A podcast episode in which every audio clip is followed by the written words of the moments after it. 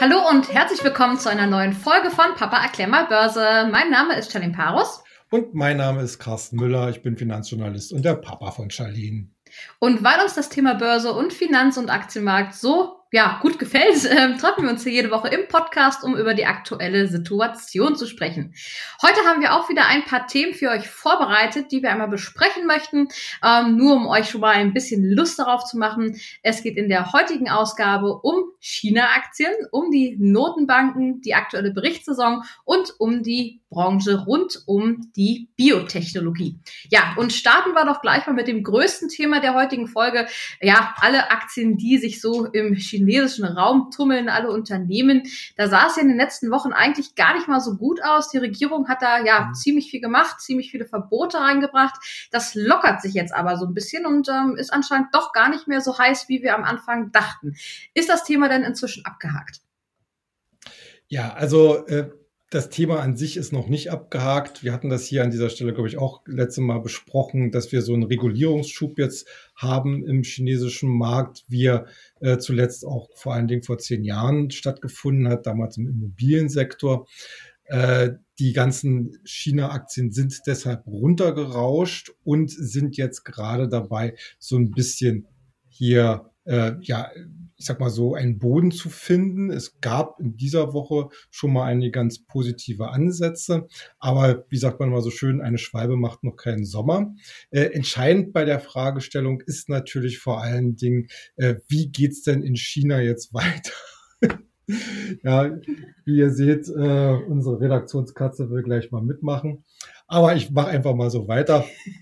äh, wir haben wenn wir uns China als Markt angucken, haben wir jetzt momentan mit drei Szenarien äh, zu tun. Das erste Szenario ist das, was wir gerade haben. Also die Regierung, sprich die kommunistische Partei in China, versucht hier eine härtere Regulierung äh, von sehr vielen Bereichen durchzusetzen, insbesondere im Technologiesektor. Und äh, jetzt kommt halt die Fragestellung, halten Sie das durch? Äh, vor allen Dingen auch vor dem Hintergrund der doch sehr starken Kursverluste. Hier ist entscheidend, unter welchem zeitlichen Aspekt äh, die Regierung herangeht. Wenn sie eher kurzfristig denkt, müsste sie eigentlich gegensteuern. Da sie aber in der Hauptsache mit einem sogenannten Fünfjahresplan arbeitet, könnte sie äh, dazu verleitet sein, würde ich mal sagen, dass letzten Endes die ähm, das muss ich auch lachen, äh, dass letzten Endes die äh, momentane Schwäche im Markt einfach ausgesessen wird. Das zweite Szenario wäre, dass sich aus diesem neuen Regulierungsschub äh, ganz insgesamt eine Wachstumsschwäche ergeben könnte für den chinesischen Markt. Das wäre natürlich absolut kontraproduktiv äh, für äh, die Regierung denn äh, sie zieht ja einen Großteil ihrer Reputation daraus, dass sie eben den Leuten verspricht, eben langfristig Wohlstand zu schaffen. Deswegen gibt es halt auch da in der Hinsicht ja so, in, ich sag mal so in Anführungsstrichen, äh, stabile politische Verhältnisse.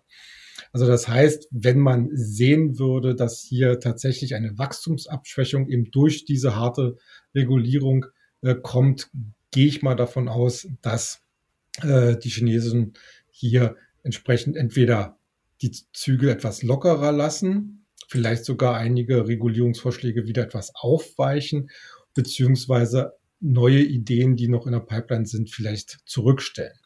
Äh, das dritte Szenario mhm. wäre letzten Endes, dass äh, man merkt, äh, die aus, gerade die ausländischen Investoren kommen nicht mehr zurück, haben einen grundsätzlichen Vertrauensschwund in das Reich der Mitte. Das hieße letzten Endes dann für die Regierung dort, dass sie hier doch auf längere Sicht äh, ihre Regulierung, äh, ich sag mal so, wieder etwas softer machen müsste, um vielleicht verloren gegangenes Vertrauen wieder zurückzugewinnen. Also in diesen drei Szenarien bewegen wir, oder vor diesen drei Szenarien bewegen, äh, stehen wir jetzt gerade. Ähm, wo es am Ende rauskommt, weiß natürlich keiner. Ähm, aber äh, es ist halt, wie gesagt, sehr, sehr schwierig, hier äh, auch unter den politischen Aspekten, weil wir haben es hier wirklich hauptsächlich mit Politik und nicht mit irgendwelchen wirtschaftlichen Themen zu tun, mhm. äh, das halt letzten Endes wirklich äh, fest zu, zu prognostizieren. Ja, für unsere Zuhörer unter euch, die uns vielleicht gerade nicht gesehen haben, ähm, unsere kleine Börsenkatze ist gerade durchs Bild gehuscht. Ähm, Hexe heißt sie, äh, ist ja. eine graue Katze und ähm, ja, Name Hexe in Anlehnung an den Hexensabbat, ähm, der ja regelmäßig an der Börse auch genau. stattfindet.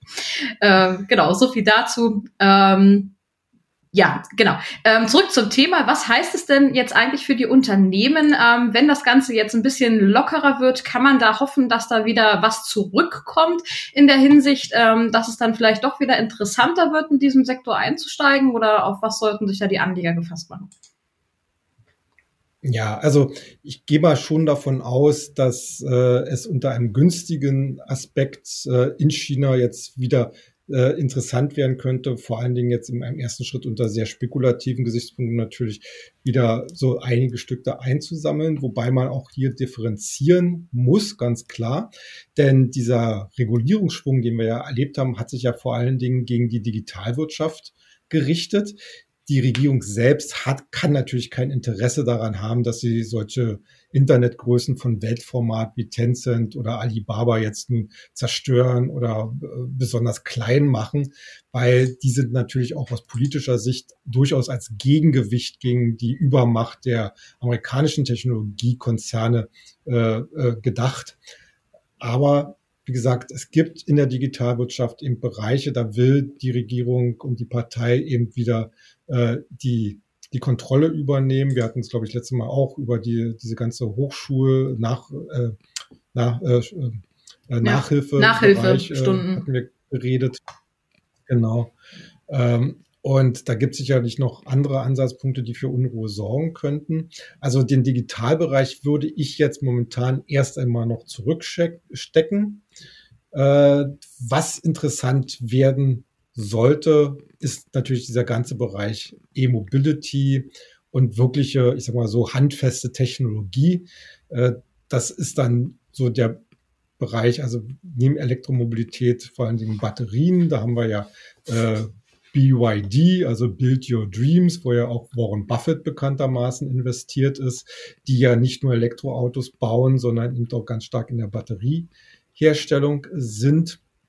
Wir haben eine NIO natürlich als der äh, chinesische Verfolger. Konkurrent von, von Tesla. Konkurrent von Tesla, äh, die natürlich von den Größenordnungen noch lange nicht an Tesla heranreichen, aber das ist auch so ein ganzer Strauß an äh, E-Auto-Herstellern, nicht nur NIO, sondern auch äh, Li Auto oder Xpeng äh, die man sicherlich dann auch unter technischen Aspekten sich an der Börse anschauen sollte und da vielleicht mal so die eine oder andere Position mit aufnehmen könnte, wenn es halt ins Risikoprofil ins eigene passt. Äh, dann haben wir natürlich dann auch den ganzen Halbleiterbereich, wobei ich sagen muss, hier sind natürlich viele Werte, die sehr binnenmarktorientiert sind. Das ist dann vielleicht für ausländische Investoren nicht ganz so interessant, äh, aber die könnte man sich zumindest äh, den einen oder anderen anschauen.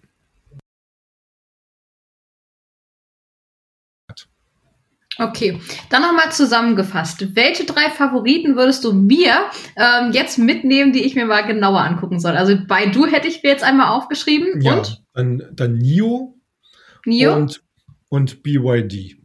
Und BYD. Okay, dann kommt die doch nochmal auf die Watchlist. Ähm, ein bisschen beobachten schadet ja nie. Genau. Kommen wir doch noch mal zu einem anderen Thema, ähm, was vielleicht die Zuhörer auch ein bisschen interessieren könnte. Und zwar soll es heute mal um das Thema Notenbanken gehen. Hatten wir schon ziemlich lange nicht mehr. Ähm, ich glaube, das letzte Mal, als es um die drohende Inflation ging, mhm. ähm, wollen heute aber doch noch mal ein bisschen konkreter darauf eingehen. Die Notenbanken, die bestimmen ja letztendlich die Geldpolitik bei uns, ähm, ja, im Land, aber auch in der Welt ähm, und sind ja dafür nun mal bekannt. Ähm, doch eigentlich sind die Notenbanken Notenbanken ja noch viel mehr als einfach nur Notenbanken oder Banken, die das Geld drucken und rausgeben und äh, bestimmen, wie die Geldpolitik läuft. Sie sind nämlich auch Großinvestoren. Aber wie funktioniert das eigentlich?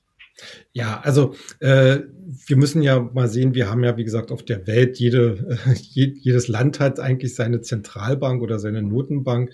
Wir haben halt hier in Europa für, für den Euroraum halt die EZB, aber wir haben halt auch nationale Notenbanken nach wie vor. Äh, wir haben in den USA die Fed, wir haben in Japan die Bank of Japan äh, und so kann man die Liste noch äh, weiterführen. Und natürlich steht jede Notenbank äh, ein bisschen vor der Fragestellung, äh, wie agiere ich im Markt? Wir hatten ja gerade jetzt seit im Prinzip seit der Finanzkrise haben wir ja die Situation, dass viele Notenbanken versucht haben, damals den Markt dadurch zu stabilisieren, dass sie halt im Markt, also im sogenannten Sekundärmarkt, auch als Käufer aufgetreten sind, natürlich hauptsächlich Staatsanleihen. Äh, und das hat sich dann äh, immer weiter ausgeweitet. Äh, die EZB und auch die FED sind ja da in der Hinsicht fast schon führend, dass sie eben Staatsanleihen, nicht, nicht nur Staatsanleihen aufgekauft haben, sondern im Zuge der Finanzkrise und dann auch der Euro-Krise und der letzten Corona-Krise, also eine Krise nach der anderen, äh, dass sie eben immer mehr Instrumente in diesen Korb, den sie kaufen können, äh, reingepackt haben, also auch Unternehmensanleihen beispielsweise. Aber es gibt eben auch Notenbanken, die äh, für die es eigentlich ganz normal ist, am Markt tätig zu sein, zum Beispiel die mhm. Schweizerische Nationalbank.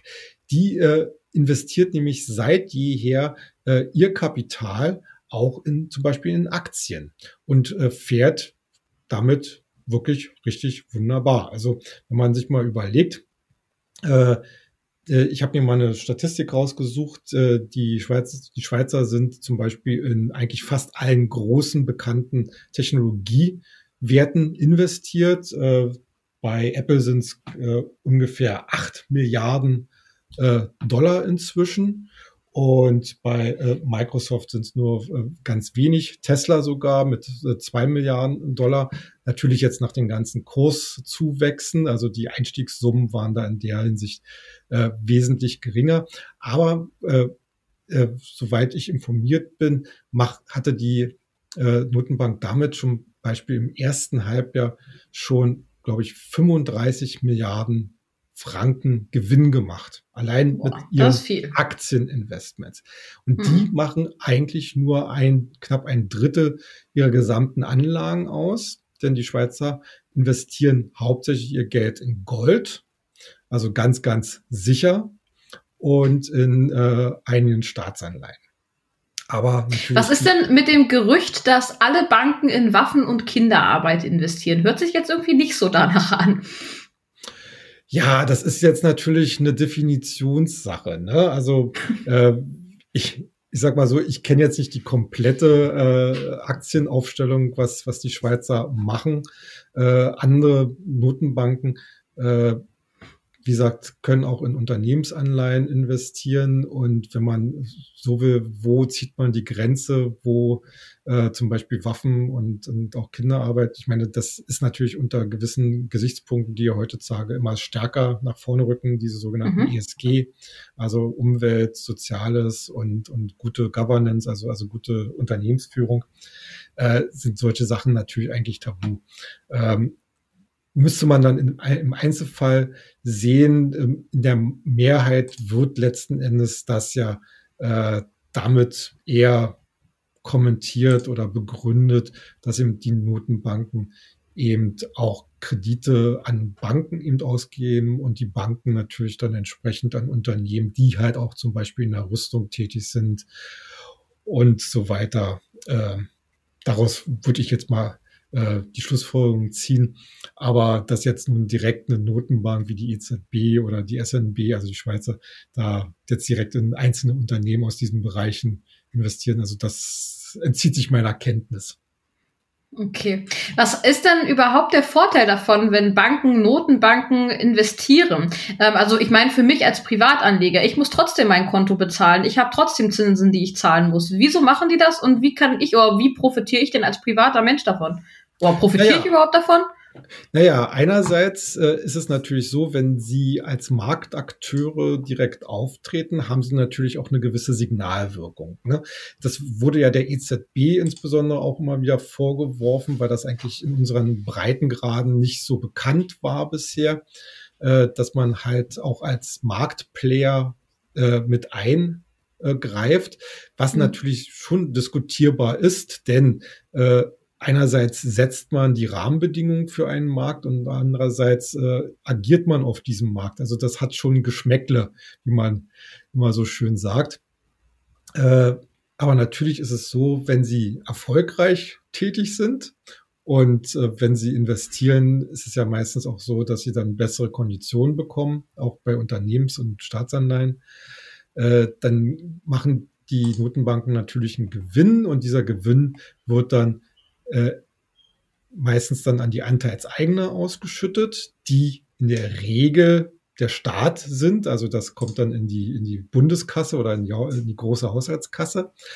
Aber es gibt natürlich auch einige Notenbanken, die sogar börsennotiert sind, also wo man sogar als Privatanleger investieren kann. Mhm. Äh, da muss man sich jetzt nicht die, die Illusionen hingeben, dass man da jetzt nun riesen Renditen oder Dividenden oder sonst was äh, zu erwarten hat. Äh, meistens ist das äh, nicht der Fall. Es gibt auch ganz, ganz wenige. Eigentlich habe ich nur vier gefunden, wobei die Bank of Japan, die interessanter auch interessanterweise auch börsennotiert ist, hier aber nicht in Deutschland handelbar ist. Aber dafür zum Beispiel die Schweizer Nationalbank als, äh, ich sag mal sagen, als Top-Bank und dann die mhm. belgische Nationalbank und auch die griechische Nationalbank.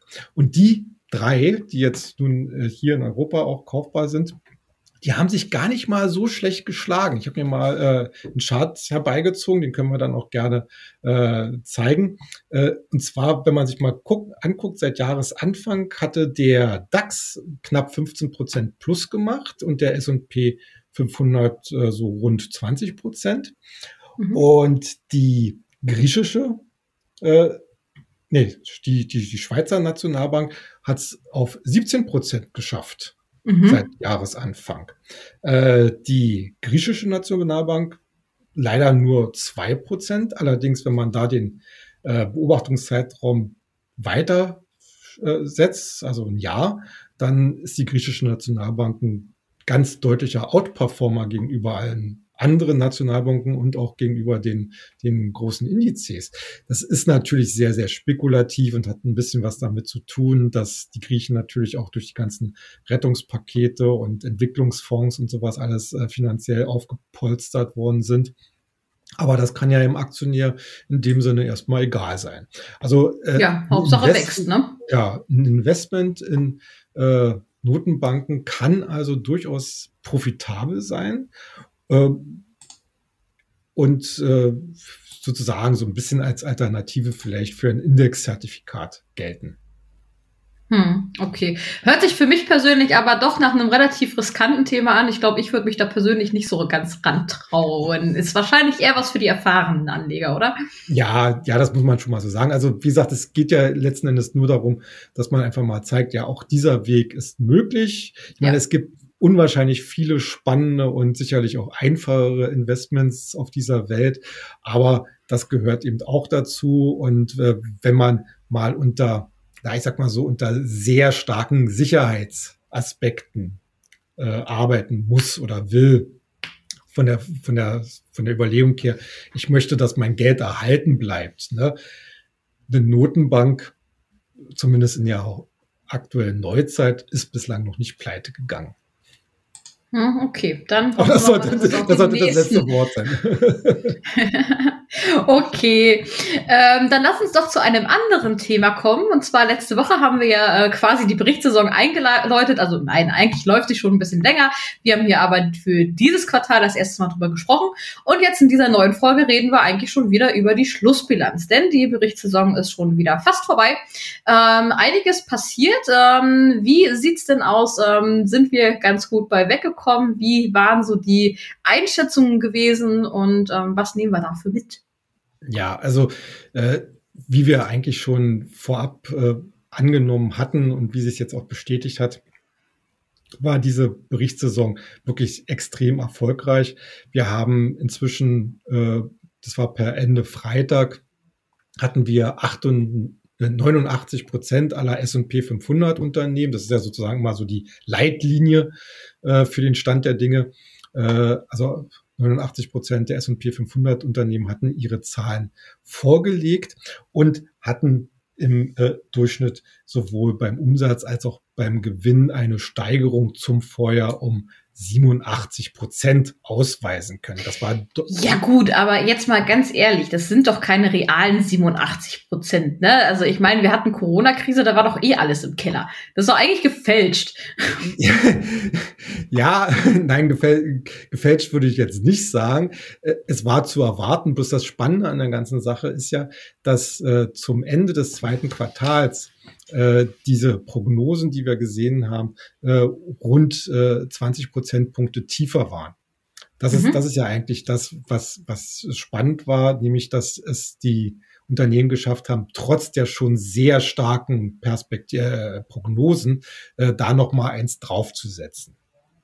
Und äh, äh wie wir aber gesehen haben, äh, ist das so ein bisschen wie, ja, Mission erfüllt, äh, starker, starker Anstieg.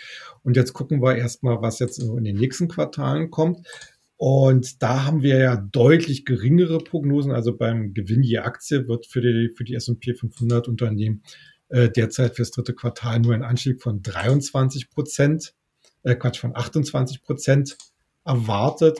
Äh, und beim Umsatz sind es nur 14,4 Prozent. Klingt natürlich nach den Q2-Zahlen extrem wenig. Wobei ich auch hier, da bin ich Optimist genug, äh, sagen muss, äh, zum Ende des zweiten Quartals waren auch diese Zahlen im Durchschnitt zwei bis vier Prozentpunkte tiefer. Also das heißt, dass der Markt bzw. die Analysten trotz äh, der Erwartung, dass es mit dem Wachstumstempo jetzt deutlich geringer werden wird im dritten und auch im vierten Quartal, äh, bereit sind zu erwarten, dass es nicht ganz so dramatische Abschläge geben wird, sondern eben, äh, dass man sieht, äh, die meisten Unternehmen haben einen guten Lauf und das heißt mhm. letzten Endes, dass sie auch in der äh, Zukunft hier womöglich die, die Wachstumserwartungen zumindest leicht übertreffen müssen oder können. Okay. Das heißt also, wenn ich dich jetzt nach dem Ausblick fürs nächste Quartal äh, frage, wirst du mir sagen, dass da noch Luft nach oben drin ist? Das kann man so sagen, ja. Also ich äh, gehe mal davon aus, dass ich das dann irgendwann, also jetzt fürs dritte Quartal, wahrscheinlich im Bereich von 30 Prozent, würde ich mal schätzen, jetzt äh, Nochmal. Ja. Okay. Ja. Sind denn dann eigentlich schon äh, die alten Höchststände von den Unternehmen teilweise erreicht oder sind wir über die schon drüber hinweg? meinst du jetzt bei den Aktienkursen oder hm? bei, den, bei den Gewinnen? Nee, bei den Aktienkursen. Ja, also aus, aus der Warte heraus gehe ich natürlich davon aus, dass auch die Aktienkurse hier noch weiteres Potenzial haben. Wir haben ja jetzt momentan so eine Konsolidierungsphase ziemlich nah am Top. Äh, Dazu natürlich die Saisonalität mit der Sommerpause. Also ich erwarte eigentlich schon, dass es, dass es im Herbst hier in dieser Hinsicht äh, äh, einen weiteren Schritt nach vorne, also sprich nach oben geben wird. Hm. Wenn man sich so mit dem Thema Börse im Moment beschäftigt, liest man, finde ich, sehr, sehr viel ähm, so zum Thema, ja, die nächste Krise kommt, der nächste Crash kommt. Und ähm, ich weiß ja, wie deine Meinung dazu ist. Ähm, ich möchte es dich aber trotzdem hier auch im Podcast fragen. Ähm, glaubst du an einen nächsten Crash in naher Zukunft? Ja, ein Crash wird kommen. Die Frage ist bloß wann. Also äh, man kann auch zehn Jahre lang vom Crash äh, reden und irgendwann äh, hat man dann auch sicherlich recht. Äh, aktuell sehe ich es ehrlich gesagt nicht, weil äh, wir haben eigentlich keine tatsächlichen Bewertungsblasen. Äh, wir haben sicherlich äh, im Technologiesektor äh, sehr, sehr hohe Bewertungen die jetzt im Zuge der Quartalsberichtssaison teilweise auch ein bisschen abgebaut worden sind. Aber natürlich sind wir uns sicher, dass wenn die Märkte nach oben wollen und können, dann geht das nicht ohne die großen Technologiewerte. Äh, egal wie hoch die bewertet sind oder nicht. Denn mhm. dort steckt inzwischen das meiste Geld drin und äh, nur das äh, kann eigentlich die Märkte insgesamt nach oben bringen. Ähm, aber was weit wichtiger sein sollte, ist eigentlich, dass in der Breite die Bewertungsniveaus, wie gesagt, weitgehend noch im normalen Bereich sind. Wir hatten bei dem einen oder anderen Wert sicherlich äh, eine gewisse Übertreibung. Äh, wir haben zum Teil auch äh, höhere Volatilitäten, also Schwankungsbreiten von äh, Einzelwerten. Aber das ist alles äh, keine Stimmungslage, wo ich, wo ich sagen würde, ah, das, das, das riecht jetzt nach, nach Korrektur. Ähm, weil dafür müsste eigentlich, und das kann man natürlich jetzt nicht ausschließen, müsste ein wesentlich anderes großes negatives Ereignis äh, kommen. Du meinst den schwarzen Schwan? Genau, ein schwarzer Schwan. Äh, wo kann der herkommen? Der kann sich aus einem politischen Konflikt äh, oder vielleicht sogar einem militärischen Konflikt zwischen den Großmächten China und äh, äh Amerika entwickeln.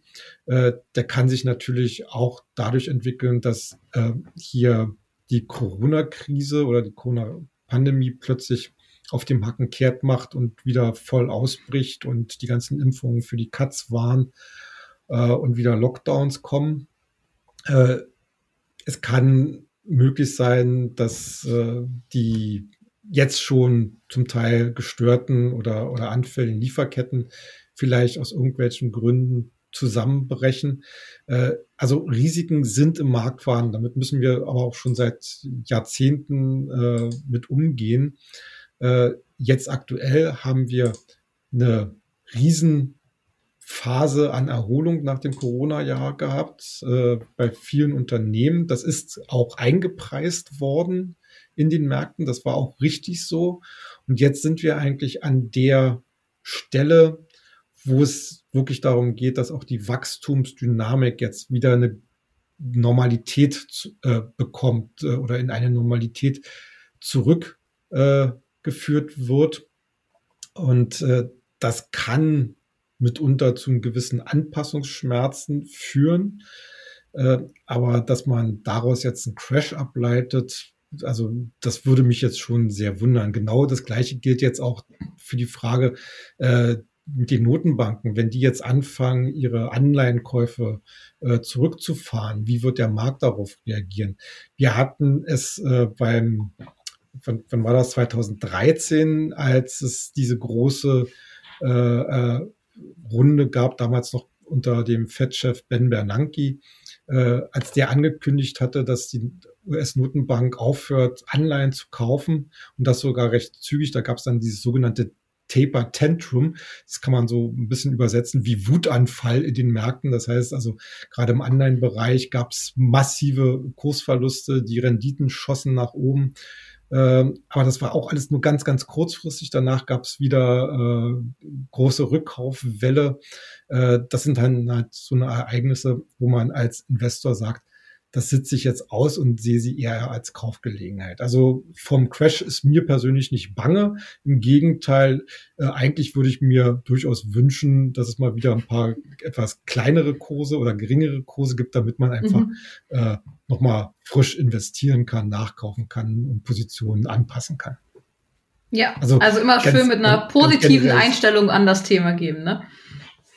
Ja, man muss, man muss halt, in, also, also wichtig ist ja letzten Endes, um das mal jetzt ganz allgemein zu sagen, äh, wenn man ein Anleger ist, sollte man sich äh, seiner Anlage erstmal gewiss sein. Also das heißt, dass man das Geschäftsmodell kennt, dass man die Perspektiven kennt und einschätzt. Und dann sollte man, wenn nicht jetzt wirklich Eklatantes kommt, äh, sollte man eigentlich auch ein bisschen Sitzfleisch dabei haben, äh, wenn man meint, dass seine Analyse nach wie vor richtig ist.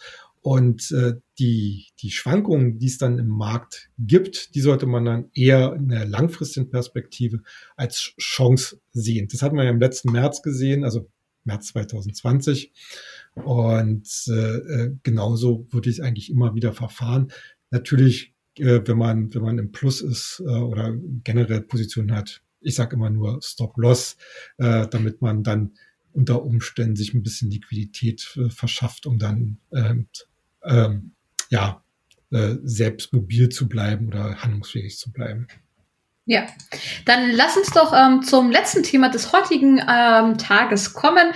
Und zwar wollen wir noch mal einen Blick auf eine Branche, einen Bereich werfen und da noch mal ein bisschen spezieller nachhaken und gucken, was da so geht. Ähm, ich rede von der Biotechnologie. Branche ähm, war ja in den letzten Monaten auch sehr interessant, gerade durch die ganzen Impfstoffhersteller und allem, was da dazugehört. Ähm, welche Werte sollte man sich denn jetzt im Zeitverlauf doch noch mal ein bisschen konkreter ähm, anschauen. Vielleicht sind es die Impfstoffhersteller oder vielleicht sind es auch andere. Ja, also Biotechnologie bleibt äh, sehr, sehr spannend, ist ja ein persönliches Steckenpferd von mir. Und äh, da muss man wirklich schon sagen, dass äh, die Branche oder der Sektor auch durch die Corona-Pandemie einen Riesenschub bekommen hat, ähm, sozusagen als Leist also die Impfstoffherstellung in Rekord oder äh, Erforschung in Rekordzeit sozusagen als Leistungsnachweis, was Biotechnologie schaffen kann. Aber äh, mhm. äh, der Bereich ist natürlich weitaus mehr als nur Corona. Wir haben eigentlich äh, ist der jetzige Status quo so, dass man schon sagt, im Biotech-Sektor liegen die Antworten auf viele der Volkskrankheiten, Krebs, äh, Diabetes, Herz-Kreislauf-Erkrankungen, wo eben die Pharmaindustrie, die klassische Pharmaindustrie jetzt langsam nicht mehr so richtig weiterkommt, weil man eben über Biotechnologie wesentlich gezielter und äh, direkter und tiefer auch in den menschlichen Körper reinkommen kann und die entsprechenden Krankheitsfaktoren besser adressieren kann. Ja, aber trotzdem, aktuell bleibt natürlich die Biotechnologie unter dem großen äh, Thema äh, Corona äh, mhm. auch äh, am Markt äh, oder wird die Biotechnologie unter dem Stichwort Corona eben besonders betrachtet. Und äh, wenn man sich jetzt die jüngsten Zahlen von den Impfstoffherstellern wie BioNTech und Moderna anschaut, das sind natürlich absolute Kracher, aber das spiegelt sich natürlich auch in den Börsenkursen wieder. Und ich kann mich noch dran erinnern, äh, an dieser Stelle hatten wir ja damals auch das Thema aufgegriffen und äh, auch da hatten wir ja auch Zuschauerfragen dazu und äh, damals war ich eigentlich so der Meinung, naja, was ist denn, wenn jetzt alle durchgeimpft sind oder oder die die jetzt äh, äh, äh, ja die wollen, wenn wenn das alles abgehakt ist. Ja, also in der Hinsicht muss ich ja jetzt leider äh, meine Meinung erstmal revidieren. Sowas kann ja mal passieren, dass, dass man eigentlich sieht, dass es wohl ein, ein Dauergeschäft werden wird. Ne? Also, ja, naja, vor allem, wo die Regierung jetzt halt auch ankündigt, dass die Impfungen immer wiederkehrend sind. Ne? Das wusste genau, man ja genau. damals genau. zu dem Zeitpunkt noch gar nicht. Ne? Genau, genau. Und, äh, und dann, aber, aber ich würde trotzdem sagen, den jetzt, diesen Aktienkursen jetzt hinterher zu hecheln, weiß ich nicht. Also würde ich jetzt persönlich nicht tun, äh, weil sie mir ehrlich gesagt schon zu hoch sind. Kann natürlich sein, dass das trotzdem immer noch der Anfang ist. Also es gilt weiterhin zu beobachten, äh, ob sich da jetzt wirklich so eine anhaltende Dynamik herausbilden kann. Äh, viel spannender finde ich eigentlich dann äh, Werte aus dieser Peripherie, äh, die halt noch nicht so stark gelaufen sind.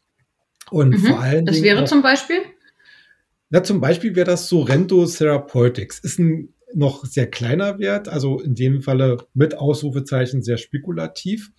Aber der äh, Wert äh, bedient nämlich ein Thema, was ich eigentlich für auch oder für genauso spannend halte, nämlich nicht nur die Impfung, sondern ich glaube, dass es äh, in Zukunft auch wieder stärker darum gehen muss, äh, die entsprechenden Corona-Erkrankungen zu therapieren.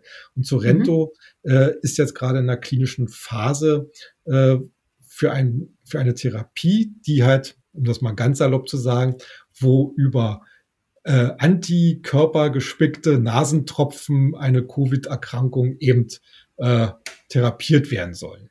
Mhm. Also sprich, man kriegt Nasentropfen und darin sind Antikörper enthalten, die dann entsprechend die Viren angreifen sollen. Antikörper mhm. oder Therapien oder Antikörpertherapien sind ja ein ganz, ganz großes Thema auch in der Biotechnologie. Und das ist halt eine sehr aktuelle Anwendung. Äh, das Unternehmen selbst ist halt, wie gesagt, noch sehr, sehr klein, äh, hat jetzt äh, im zweiten Quartal, glaube ich, 12 oder 15 Millionen Dollar Umsatz gemacht, ist, wie gesagt, mit seinem Haupt Präparat noch in der klinischen Erprobung. Aber ich glaube, wenn man sich so das Thema Corona anschaut, äh, werden sie auch, äh, wenn sie erst im nächsten Jahr oder in zwei Jahren damit um die Ecke kommen, werden sie trotzdem, glaube ich, noch ihren Markt finden. Äh, spannend finde ich ja in der Hinsicht, äh, also für dieses Jahr werden wohl äh, rund 80 Millionen Dollar Umsatz angepeilt. Im nächsten Jahr, so zumindest aktuell die Analystenschätzung, könnte sich dieser Betrag schon mal verdreifachen. Äh, die werden weiterhin Verluste machen, aber darum geht's ja in der Hinsicht äh, dann an der Börse nicht, sondern hier will man halt sehen, ob überhaupt ein äh, belastbares Geschäftsmodell entsteht. Und wenn sie tatsächlich dieses Umsatzwachstum schaffen, äh, besteht das. Also da äh, sollte man auf jeden Fall beobachten. Äh, das äh, zweite Unternehmen, was ich sehr spannend finde, heißt Illumina, ist wesentlich größer als Sorrento und mhm. ist äh, eigentlich ein Zulieferer für die Biotech-Branche. Äh, und Illumina hatte sich vor allen Dingen Namen gemacht mit seinem System zur Gensequenzierung, also, also zur äh, ja, Darstellung äh, der Genstrukturen und war mit seinen Apparaten eben besonders oder ist mit seinen Apparaten halt besonders gefragt, natürlich für die ganzen Labore und jetzt Tests mit PCR und äh, Antigen und, und so weiter und so fort und äh, machen daraus auch ein super Geschäft, haben auch äh, sehr, sehr aussichtsreiche Quartalzahlen abgeliefert. Und äh, also um das mal kurz zu sagen, ich finde momentan die Peripherie rund um das Thema Corona interessanter als die Impfstoffhersteller selbst. Als die eigentlichen Impfstoffe. Okay. Gut, das soll es für heute auch schon wieder gewesen sein. Ähm, kurzer Teaser noch zum nächsten Börsenbrief. Ähm, da wird es nämlich um das Thema Photovoltaik beziehungsweise Solarstrom ähm, gehen, hat mir Papa vorhin zugeflüstert. Ja. Börsenbrief ist noch nicht draußen, kommt aber die nächsten Tage. Das heißt, wäre jetzt eure Chance, nochmal ein kostenfreies Probeexemplar anzufordern. Den Link packe ich euch einmal in die Show Notes rein. Ähm, ansonsten könnt ihr das auch gerne auf unserer Webseite börsen-global.de einmal bestellen oder uns einfach auf irgendeinem Social Media Account von uns schreiben. Das ja war's für heute. Ich hoffe, ihr hattet ähm, Spaß beim Zuhören oder beim Zusehen, ähm, konntet einiges mitnehmen und ich freue mich, euch nächste Woche wiederzusehen oder zu hören. Ja, macht's gut. Tschüss.